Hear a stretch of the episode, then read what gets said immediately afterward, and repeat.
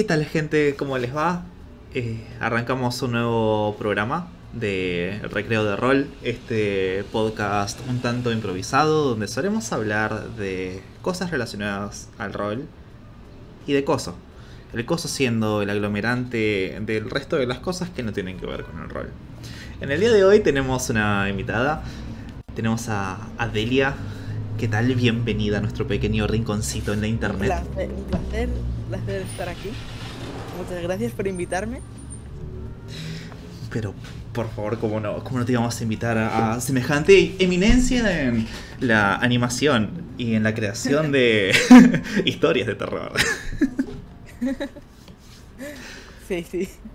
Aquí animadora, divulgadora y sobre todo máster de Cthulhu. Que eso no es poca cosa. En el día de hoy tenemos dos temas o temáticas para empezar a, charlar. Eh, una de ellas, sugerida por Grico, es eh, ¿qué sistemas son los que te parecen más amigables para que una persona empiece a jugar rol? ¿no? Alguien que nunca jugó eh, rol entre a este mundo. Hmm. Es una pregunta muy interesante. De hecho, el tema se, se le ocurrió a Grico porque estuvimos hablando un rato y salió así un poco así de casualidad. Y, y bueno, dijo, ya está, esto para, para el podcast y dejamos de hablar inmediatamente porque había que, había que hablarlo aquí. A sacarle Y-.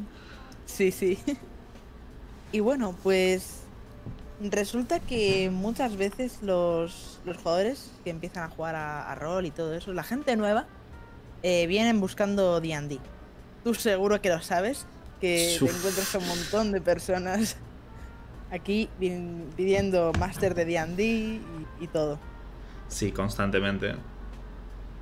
Pero creo que D&D no es... De hecho, creo que no es un buen juego para empezar. Pese a ser la quinta edición algo que es accesible para todo el mundo y cosas así, creo que al fin y al cabo eh, D&D son un montón de reglas. Son... Son así y también... un- es un sistema en sí, ¿no? No es tanto una ambientación. Te da más o menos la idea de ambientación fantasía medieval Claro. aunque tampoco tiene por qué. Pero en sí es casi un libro de un sistema. Y tú imagínate, viene un, un jugador nuevo y se encuentra que le dice el máster de turno, tienes que leerte estas reglas para, para la semana que viene y yo te voy a dar también cómo funciona mi mundo y cómo funciona el lore y todo y te lo tienes que saber todo para la semana que viene. O sea, no solamente es el libro de reglas, que por sí es súper pesado, porque hay muchas reglas que son muy arbitrarias y que muchas veces cuesta encontrarle la lógica a las cosas, ¿no? Es como, es un juego muy surgido de un juego de computadora. O sea, igual creo que fue al revés, ¿no? Creo que primero fue No, esto. fue al revés, fue al Bueno, revés. Pero es como muy... Pero al- viene de viene de los juegos de de los típicos juegos de guerra, los wargames, Claro. eh, de juegos históricos, de hecho, de juegos de un pro- lo hizo un profesor para enseñar historia, lo, lo creo así, así se creó el rol. Claro. Y, y claro, al principio en los 80 pues eso es, era todo tan ortopédico y tan em, Súper rígido. ¿Cómo decirlo? Sí. Y como un montón de reglas y cosas así. Y claro, a medida que, habí- que se ha, que ha habido más, más tiempo y más rol se ha escrito, al fin y al cabo se ha, se ha podido, se ha podido ver que a cuanto más simple lo mantengas, puede llegar a ser más interesante. También teniendo todo el respeto a los sistemas simulacionistas que tienen un montón de reglas porque dan eh, una adaptabilidad a un montón de cosas, qué sé yo. En Bueno, anima, crearse personajes, te puedes hacer lo que te dé la gana. Y Con Está bien, esos horrorosos excels. sí, desde luego que sí. Digamos, Pero, pero eh, bueno, Está, está buenísimo esto- estos sistemas que son eh, complejos o que tienen como una gran dificultad técnica porque lo que te permiten es evitar, o sea, eh, son tienden a ser mucho más balanceados en cuanto a, a, a, sistemas, ¿no? Eh, entonces, independientemente del jugador, del jugador que esté en ese mundo, que esté jugando esa partida, como cuantas más reglas hay, más como igualdad de oportunidades hay si te sabes las reglas, si no, no.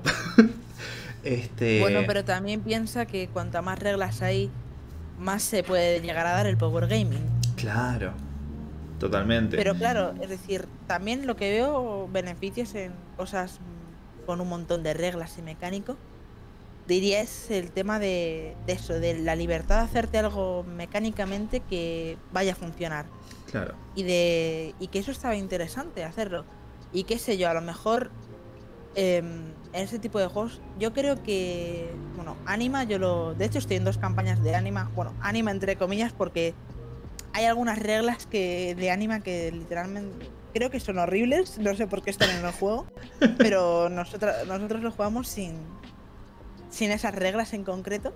Mm. Y jugándolo así es divertido. Y creo que los combates en Anima se me han hecho más divertidos que los combates en D&D, quinta edición.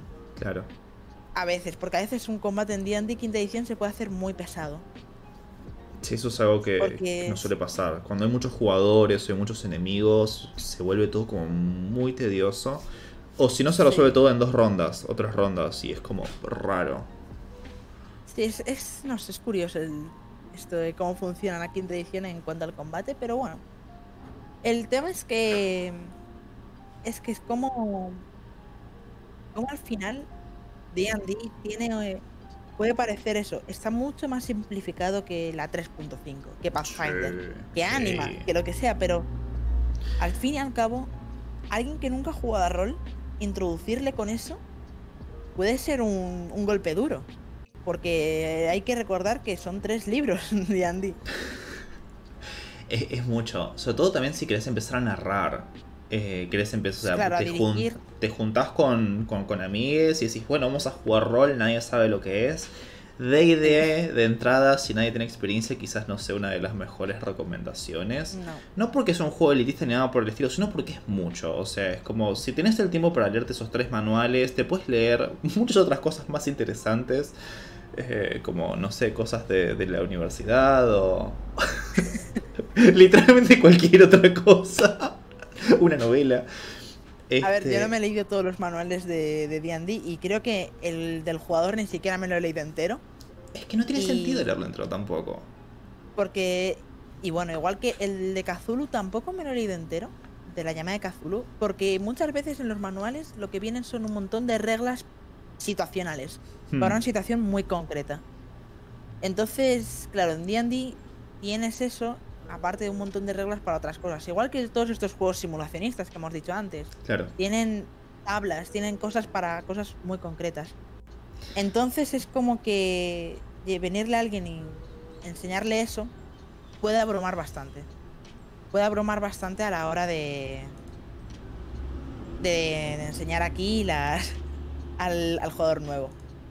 Aunque bueno, yo introducido, introduje a una persona con D&D salía más o menos bien. Pero D&D es algo que se aprende jugando. Sí, totalmente. Bueno, yo arranqué a jugar rol con D&D de cuarta, nadie, nadie entendía nada, nadie. Es una, es una anécdota que la cuento creo que prácticamente todos los podcasts, así que voy a limitarme esta vez. Este, y hablando de, otros sistemas que sí son eh, amigables a, a, la hora de jugar. Por ejemplo, no sé, todo lo que son los PBTA, a mí me resultan súper... Son muy intuitivos y te dan mucha libertad narrativa. Entonces, como tenés tanta interpretación de lo que pueden llegar a ser los poderes, por ejemplo, de tu personaje, además de que te armás la hoja de personaje en esto. Es como elegís un libreto, marcas tres cositas, pones cuatro números y eso es todo. Me encanta cuando las fichas son así y tienes que pensar más en el personaje que en algo mecánico. Claro, es un placer. Entonces tenés eh, poderes o, movimientos eh, y decís, bueno, a ver, es, dice esto, que son dos renglones, y lo interpreto de esta manera, entonces lo puedo hacer si tiene un mínimo de lógica y sentido y coherencia. Y eso ya es una cosa fantástica, de por sí misma. O hay un montón de sistemas indies. Eh, que son sistemas que están íntegramente desarrollados en una única carilla. Sí. Ahí tengo ahí algún que otro sistema interesante que aún me tengo que leer. em, que son eso, son a lo mejor siete páginas de, de manual. Pero, pero sí está, interesante eso. Pero ¿sabes cuál es el sistema con el que yo introduji- intro- he introducido a un, un considerable número de gente a, a jugar a rol? A varios grupos.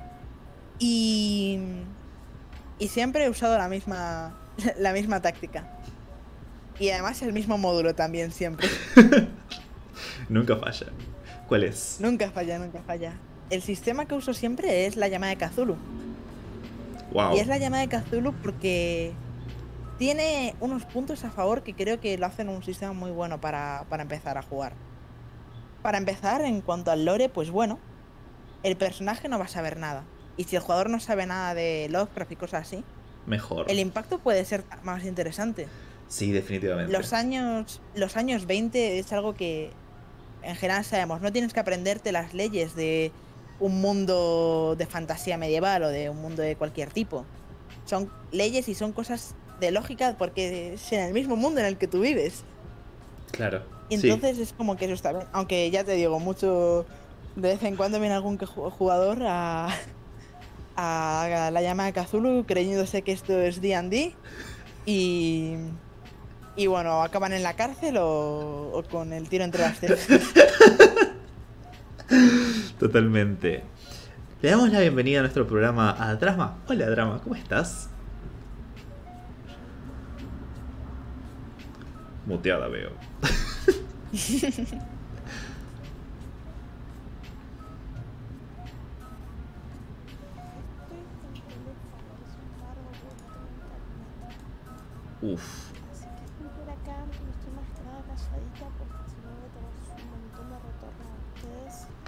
A estar bueno. Dale, no te preocupes, no hay, no hay problema. Bien, sistemas para meter gente al mundo de rol. Sí. Vos elegís Cthulhu, está buenísimo por el setting. Igual. Pero es que también mecánicamente tiene una cosa Cthulhu. Hmm, A medida que haces la ficha, ya te sabes el sistema. Sí, eso es cierto. Y yo cuando introdu- introduzco a mucha gente a. a más gente a Cthulhu que al rol, porque con Agencia Duncan, haberla hecho dos, haberla hecho dos veces, se introduce a mucha gente a Cthulhu. Y siempre hago eso. Hacemos la ficha y te explico el sistema, porque es simplemente decirte. eh, tienes que sacar igual o menor a tu tirada. Ya está, sistema Claro. explicado. Igual sí, para el jugador es, bastante sencillo eh, Cthulhu. Al principio, eh, no sé, yo las primeras veces que hice fichas de Call of Cthulhu, de personaje, antes de Roll 20, era un horror. Porque era como, bueno, eh, esto lo tenés que multiplicar por 6, esto por 8, este por 3,5, este le tenés que sacar el radio. Y era como, mmm. No, no, que no estoy acá Sí. para, para hacer matemáticas. Estudio arte, no me hagan esto. Me pasa lo mismo. Yo he Este, hecho, yo he hecho fichas de Cthulhu en, en hoja y papel. Bueno, hoja y lápiz, mejor dicho, papel y lápiz, así. sí. Eh, y, y bueno, es, tienes que tener la calculadora a mano para multiplicar las cosas. Y, y qué sé yo, pero es algo que... Yo me he acostumbrado tanto a hacer fichas de Cthulhu que en 20 minutos te hago, no sé, dos fichas de Cthulhu o tres. Igual decir- sí, este, una vez que tenés la ficha hecha es, es, es bastante intuitivo, porque además las habilidades que tenés son súper mundanas. Como todo es mundano, y como todo es mundano, es fácil de entender y de llevar adelante. Estás jugando con un personaje que es una persona común y que de repente aparecen cosas feas y te empiezas a volver loco. Es como, es súper sencillo de entender. A mí me gusta introducir a gente al rol con Lasers and Feelings, eh, que es un, un sistema, no sé si considerarlo indie porque es del mismo autor que hizo Blades in the Dark, eh, que es un sistema de una sola carilla. Es literalmente agarraron el concepto de Star Trek y dijeron, bueno, hagamos un juego así. En realidad es una imitación, porque hay muchísimos juegos. Eh, Sí, sí. que es bueno. Te elegís eh, un estilo de personaje. Te elegís un rol para tu personaje, un objetivo para tu personaje. Eso es todo. Y después, para las tiradas de dados, se juega con dados de 6, que es el dado que tiene hasta la nona en casa, hasta la abuela. Y decís, bueno, tiras un dado de 6 cuando la acción realmente lo amerita. Tiras un dado extra cuando estás preparado para la acción. Un dado extra si este sos experto en realizar esa acción. Y si alguien te está ayudando, puedes tirar un dado más. Y después tiras la cantidad de dados que tengas que tirar. Vos elegiste un número al principio. Y si sacaste por encima o debajo de ese número, dependiendo de la acción, ese es un acierto o no es un acierto. C'est finito. El resto es todo narrativo. Es un sistema ideal para hacer one shots, ¿no? Eh, Sí.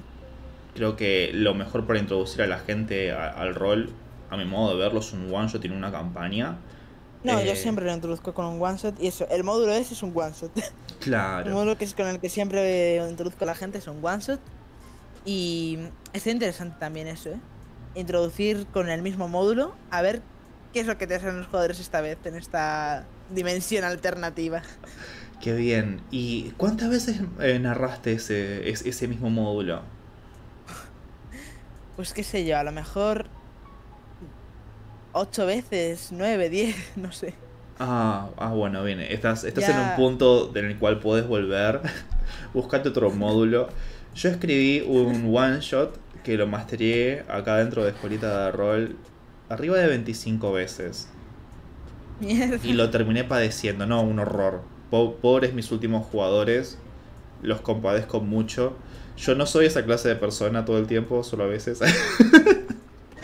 Este, pero, pero está muy bueno cuando vas planteando la misma historia y cómo la gente se va enfrentando, ¿no? A, a- a las Sí. mismas circunstancias de maneras completamente Y diferentes. Siempre lo hacen de forma distinta. siempre sale cosas muy distintas. Curiosamente, cre- creo que Drama quería hacer una aportación. Qué amor. Dios que me desmotivé. Em, Ah, Sí, pero lo que voy a decir puede cambiar rotundamente el tema que estamos hablando. O sea, no, no, no del todo, pero es, es un pensamiento que se me, se me acaba de venir a la cabeza. Se, ¿Alguna vez notaron, quizás soy solo yo y los jugadores que me tocaron por coincidencias místicas, que la gente que empieza a jugar rol con D&D le cuesta muchísimo entender cómo funciona un PBTA? Y la gente que empieza a jugar con PBTA le cuesta muchísimo entender cómo funciona algo más complejo como D&D. Como que los jugadores de D&D al tocar un PBTA em, tratan de buscarle la última, la, la quinta pata al gato a su a sus mecánicas, ficha cuando son una simpleza, o sea, no sé, el- el- la ficha de, de, de- de, no sé, Lasers and Feelings, literalmente creo que te das cuatro dados haces dos selecciones. Em, Sí. un tipo una Wargamer. tontería. Sí, y la gente se la queda mirando como dónde está el resto de la ficha y mis mecánicas y mis reglas y qué es esto que tengo en el inventario. ¿Cómo lo puedo usar? Como vos quieras. No, decime cómo. Así que puedo agarrar y romperlo. Pero la gente que empezó jugando PTA, cuando vos lo pones en el mundo de D&D, que es más, más recto, más estricto, eh, cuando vos le decís, sí, mira, tenés que tirar toda esta cantidad de dados con todas estas reglas, se te mean encima, básicamente. Se quedan ahí. ¿Ves? Si es que no puedo hacer un salto doble, no, si no te dan los dados, no. Ah. No sé, ese fue Sí. el, el pensamiento. La gente que empieza con uno le cuesta mucho el otro. Totalmente. Pero también tengamos en cuenta que hay tanta clase de, de, de juegos o de sistemas de juego como, como jugadores. Hay gente que disfruta las reglas y la rigidez y el soporte, el aval que te permite un, justamente muchas reglas. Y hay otras personas que dicen, no, soy un espíritu libre que necesita expresarse. este, ambos están muy bien.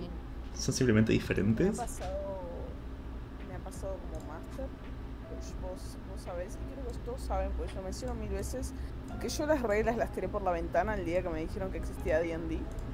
tipo, me dieron el manual y yo lo tiré por la ventana. Yo mastereo según a mí lo que me parece que está bien en ese momento y cómo se adapten las reglas a ese momento. Pues no me gustan las rigidez de D&D, pero me gusta D&D, es, es un amor-odio bastante impresionante. Que me he cruzado con gente que no disfruta como mastereo yo porque eh, dejé que una persona haga una reacción cuando no debería haberla hecho. Claro. por ejemplo. Eh, pero, eh, no sé, me parece súper interesante como cuando vos te presentan algo en la vida, ¿no? Es como que lo tomás como una... Como que así funcionan las cosas y ese pensamiento de que existen otros, otros sistemas, existen otros roles, uno lo sabe, uno sabe que existe algo más allá del primer sistema que te presentaron, pero siempre vas a volver, siempre va a ser el, el, no sé si el favorito, por así decirlo, pero siempre va a ser el que de donde vos vas a agarrar todas tus, tus ideas, de donde vos vas a eh, tratar de llevarlo. Si te presentaron un PBTA, es probable que te cueste muchísimo acostumbrarte a D&D. Si te pregun- presentaron D&D, hay dos opciones. O encontrás una brisa de aire fresco en PBTA, o cuesta muchísimo porque requiere un nivel narrativo como jugador. Cuando yo te digo, decime cómo haces una acción en D&D, estás limitado a lo que haga la acción que estás realizando, ya sea un spell, ya sea el arma que vos tenés. Cuando vos pedís que describan una acción para realizar en un PBTA, eh, pueden suceder las mil maravillas en una sola acción. Porque tiene que ser muchísimo más descriptivo, porque puedes usar una bocha de cosas del ambiente, por un montón de razones. Y hay mucha gente que le cuesta, les das como demasiada libertad y no sabe qué hacer con ella y quiere volver a su caja. Les gusta su caja. Es, es interesante eso. Yo, por ejemplo, empecé con vampiro. Y, y bueno, luego me he ido moviendo a todo tipo de, de- de sistemas y me he adaptado a todos. Y me gusta mucho, qué sé yo, No te duermas, que es este tipo de sistemas que es muy simple y muy indie todo. O PBTA o cosas así. Y, pero luego estoy en, una, en dos campañas de Anima. Claro. Y, al fin y al cabo, es muy, muy depende de, de No todo, mucho. Claramente. claramente. Sí, está buenísimo también que, que uno como jugador y también como director, como narrador, vaya, vaya probando diferentes sistemas, porque todos los sistemas te aportan un montón de cosas que están buenísimas. Eh, De todos puedes sacar algo. de todos puedes sacar algo y está buenísimo cuando, cuando los vas juntando. Eh, mi na- mi- yo como máster fui cambiando muchísimo cuando empecé a jugar PBTAs y seguía masterando D&D. Y, y mis partidas de D&D fueron mutando. Se fueron flexibilizando en algunos sentidos, empecé a aplicar los éxitos eh, parciales, eh, las reacciones, la posibilidad de que el jugador decida los, algunos de los fallos, eh, el hecho de como co-crear la historia y no plantear una, una historia ya como toda armada, que al menos es como yo venía jugando D&D. Eh, Así que, no sé, consejo para jugadores nuevos, arranquen con algo que se vea sencillo. eh, así pueden abocarse más a lo que es la interpretación de los personajes, al disfrutar del mundo que los está rodeando y no preocuparse en un principio tanto por las reglas o por el contenido más duro y que después ahí sí salten a otros sistemas que quizás parezcan complejos y tener a alguien que ya haya jugado es una súper ayuda porque lo que, lo que puede aportar esa persona son los tecnicismos o, la parte de las reglas más duras, que quizás son un poco ambiguas al principio si no le prestas mucha atención. Eh, ¿Por qué me tocas bocina? ¿Te das cuenta que estoy haciendo un programa para volverme famoso y multimillonario? Gracias. así que eso, arranquen con algo sencillo, jueguen un one shot, dos one shot, vean si les copa esto de la interpretación, de fingirse otra persona, de, de crear un mundo, y después sí, agarrá y metete, mirate videitos en YouTube que tenés una bocha, o buscas gente que sepa jugar. Acá en Escuelita de Rol, que el link para unirte a nuestro servidor de Discord está en la descripción, te podés sumar y vas a encontrar un montón de gente que, que conoce un montón de sistemas diferentes y que te puede hacer un- una entrada también al mundo del roleo de una manera súper amena y sencilla. Por ejemplo, con, Delia puedes arrancar a jugar Call of Cthulhu, que es juega en quinta edición. Eh, si no me equivoco, sí es quinta, ¿no? Sí, sí, sí. Eh, que tiene un West Marchen que se llama Agencia Duncan, del cual ahora nos va a hablar un poquito.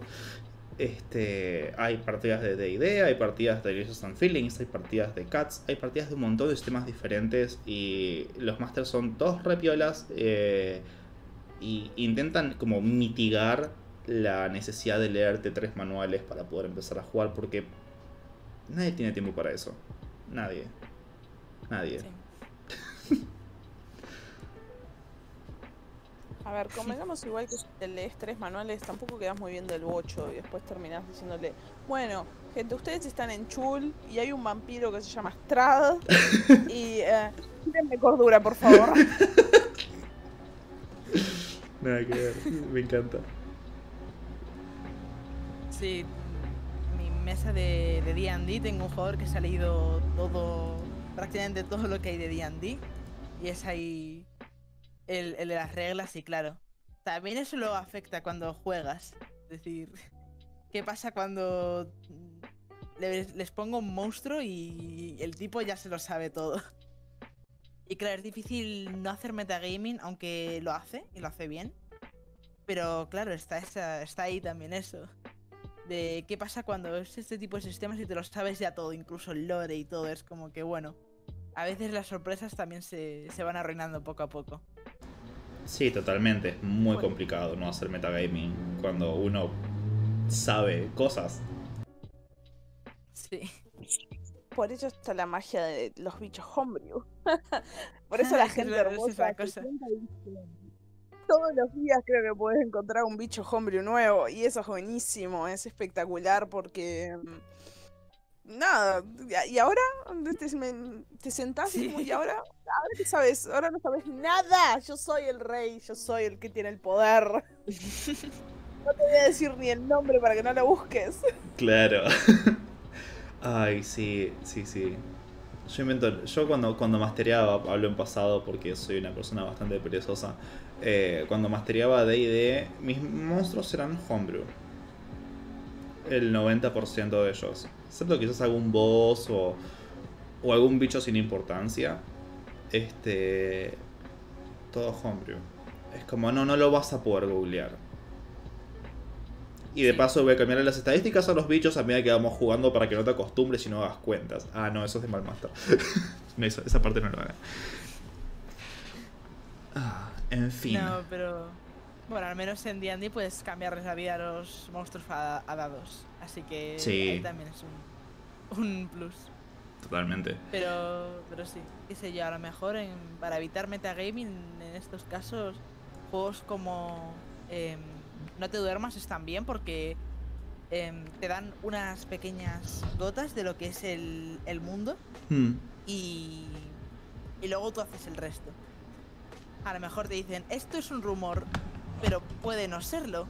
Puede que en tu mundo de no te duermas sea esto verdad. Y te Claro. va- lo van dejando por ahí. Entonces, aunque te hayas leído el manual, nunca sabes. Qué bien.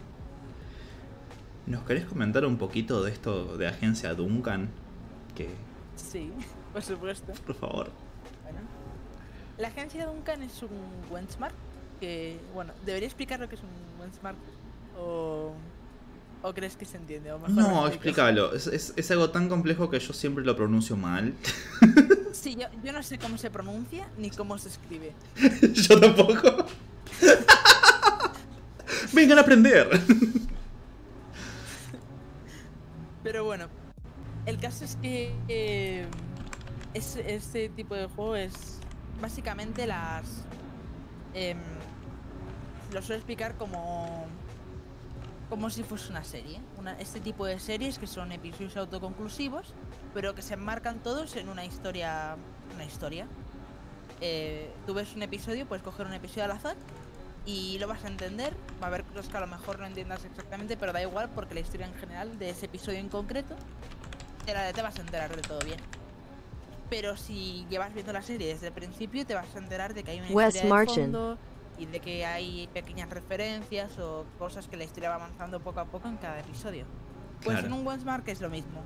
Y en Agencia Duncan es, es exactamente eso. Alguien puede meterse en Agencia Duncan, jugar una sola partida, no jugar más y haberla disfrutado, porque funcionan un poco como one shots.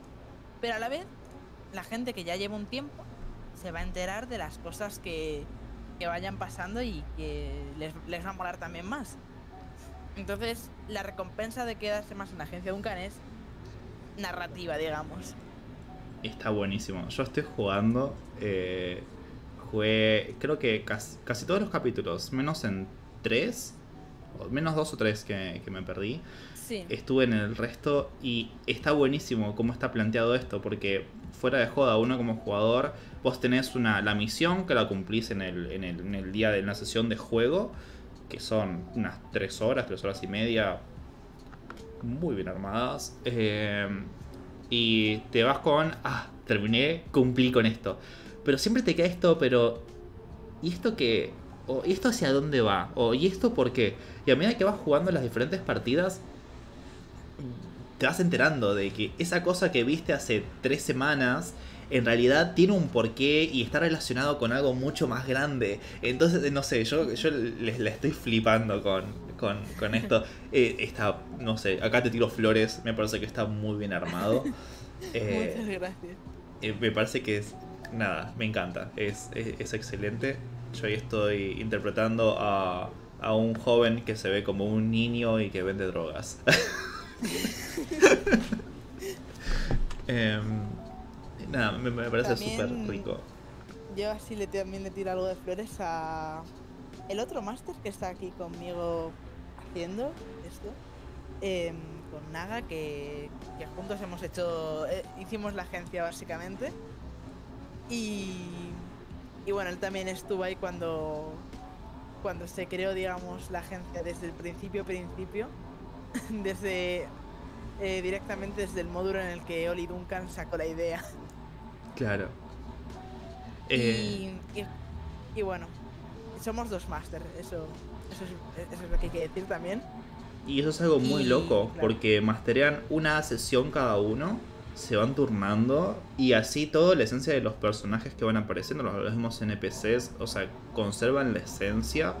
Eso me parece que es algo re difícil de conseguir, y me parece que es algo que es súper, súper admirable.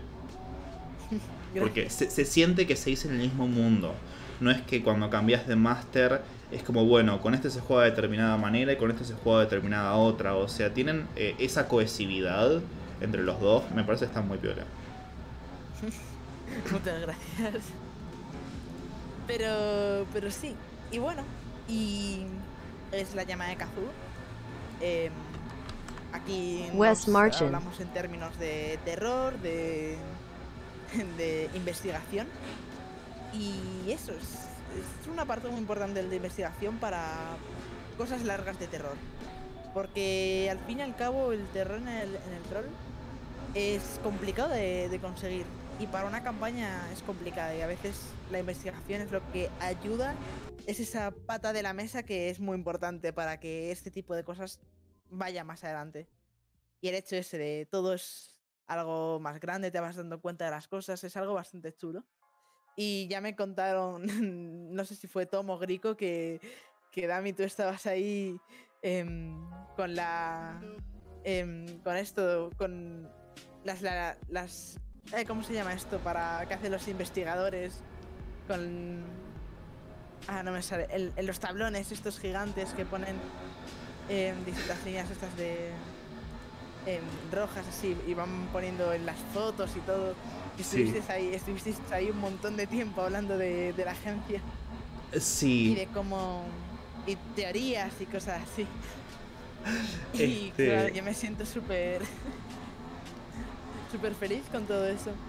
Eh, sí, bueno, yo como, como jugador, eh, digo, eh, tengo básicamente el rol del conspiranoico esa persona que está toda despeinada mirando hacia la cámara y en la parte de atrás está el tablón de fotos relacionadas con, con, con escrituras en negro y en rojo arriba y con Sí. cintas cruzadas por todos lados. Es, es una cosa que, que me fascina, ¿no? Eh, me, me fascina como enterarme y explorar absolutamente todo lo que hay, aunque a medida que fui jugando sistemas como Cthulhu o Ratas en las Paredes, eh, aprendí de que muchas veces es importante no revisar esa, esa habitación por más interesante que parezca. No entres ahí porque va a aparecer un monstruo, te vas a volver loco y te vas a morir.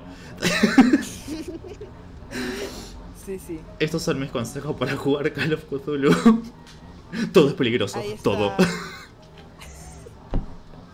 Ahí está el cómic que, em, que pasaron el, el otro día aquí en este de Cthulhu. Estaba hecho por Richard Fichera, que es ese de Cthulhu, es el único juego en el que el máster dice, ¿veis una caverna? ¿Qué hacéis? Y los jugadores dicen... "Eh, Voy a madre me casa". está llamando, creo que tengo que irme a casa. Ay, genial. Antes, Básicamente es así. antes de que antes de que avancemos de- tema, eh, busqué en Google y se dice West Marchen. West Marchen. Y me acabo de dar cuenta de que yo lo, lo reproduje eh, en la computadora, así que puede que hayan escuchado la voz de Google hablando, diciendo West Marchen dos o tres veces en el transcurso de esto. Les pido disculpas. Eh, cualquier vez, yo no lo escuché, quizás después escuchamos la reproducción y nos damos cuenta que está metido ahí abajo. Claro. pero por ahí se escucha en el, en el Twitch, porque como te agarra el audio de escritorio. Em, en fin. Eh, y creo que ya para, para ir, ir cerrando, em, podamos hacer como una, una abrupta síntesis diciendo, gente, anímese a jugar rol. Empiecen por temas sencillos y más bien narrativos. Si querés jugar D&D, puedes arrancar por D&D. Es solamente buscate una persona piola que conozca las reglas y que te pueda ir ayudando en este mundo. Eh, las reglas de D&D, así como otros sistemas como Pathfinder o Anima, eh, parecen abrumadoras al principio, pero una vez que las vas conociendo, te vas ayornando, se tornan llevables, ¿no? Hay unos que son más eh, fáciles de llevar adelante que otros. También buscan sistemas eh, indie, sistemas sencillos de una carilla de, tres párrafos o de siete hojas. Eh, jueguen con diferentes personas. eh, entran a nuestros servidores si quieren jugar partidas o si quieren narrar partidas. Eh, y eso, experimenten. Es un mundo que tiene prácticamente ningún límite porque está todo creado con la, con la imaginación y aprovechen eso, sáquenle, sáquenle juguito. ¿Qué más queda por decir? Síganla a Delia en todas sus redes sociales. Está en YouTube como Delia Cat. yes, ahora sí. Eh, y después tu Instagram, que todavía no me lo puedo acordar. Surrealistic Cat. Es, es muy raro el nombre, sí. Lo sé. Eh, em, y luego también estoy en Twitter. Es Delia Cat también. con doble T al final. Sí. Muchas gracias por acompañarnos en, en esta horita, en este pequeño rato donde nos distendemos hablando un poquito de rol y a veces nos vamos por las ramas. Mi nombre Sí. es Damián. Eh, y junto con Drama estamos armando este podcast que se llama Recreo de Rol. Si somos parte de Escuelita de Rol, un servidor de rol dedicado a jugar rol y hablar pavadas y compartir momentos. Nos pueden buscar en todas las redes sociales como Escuelita de Rol. Y por todas las redes sociales me estoy refiriendo a Instagram, Facebook, Twitter y Spotify, donde eventualmente va a estar este canal este programa subido. Y también sepan que transmitimos por Twitch. Ahora la gente que está viéndonos en vivo, muchas gracias por acompañarnos y nos podemos encontrar ahí también como Escuelita de Rol. Sepan que hoy a las 7 y media de la tarde empezamos la tarde. con, eh, a- arrancamos una campaña nueva que se llama Desventuras en Tercera. que lo mastereaba Foxbus, así que si quieren sumar nos pueden ver ahí dentro de un rato. Muchas gracias por estar acá, Delia. Gracias a ti por invitarme y ha sido un placer. Me lo he pasado muy bien. Me alegro mucho, siempre es un placer jugar contigo. La próxima vez, tipo, podemos eh, podemos evitar que se me vaya el internet de la casa y la gente rompa todo. Vamos a intentarlo, estamos, Eso, eso sería bien. estamos trabajando en ello. A lo mejor se necesita un poco más de presupuesto, ¿no? Eh, Claro, sí, pueden dar aportes del canal. en fin. Bueno, nada, muchas gracias, perdón por, por los inconvenientes, pero gracias, gracias por estar y gracias también por estar a la gente que nos está eh, viendo por Twitch. Son un amor de seres humanos. Sigan así, así no tengo que sacar el látigo. Muchas gracias. Si les gusta podemos sacar el látigo si se quedan también, ¿eh? No, acá no shameamos ese tipo de cosas.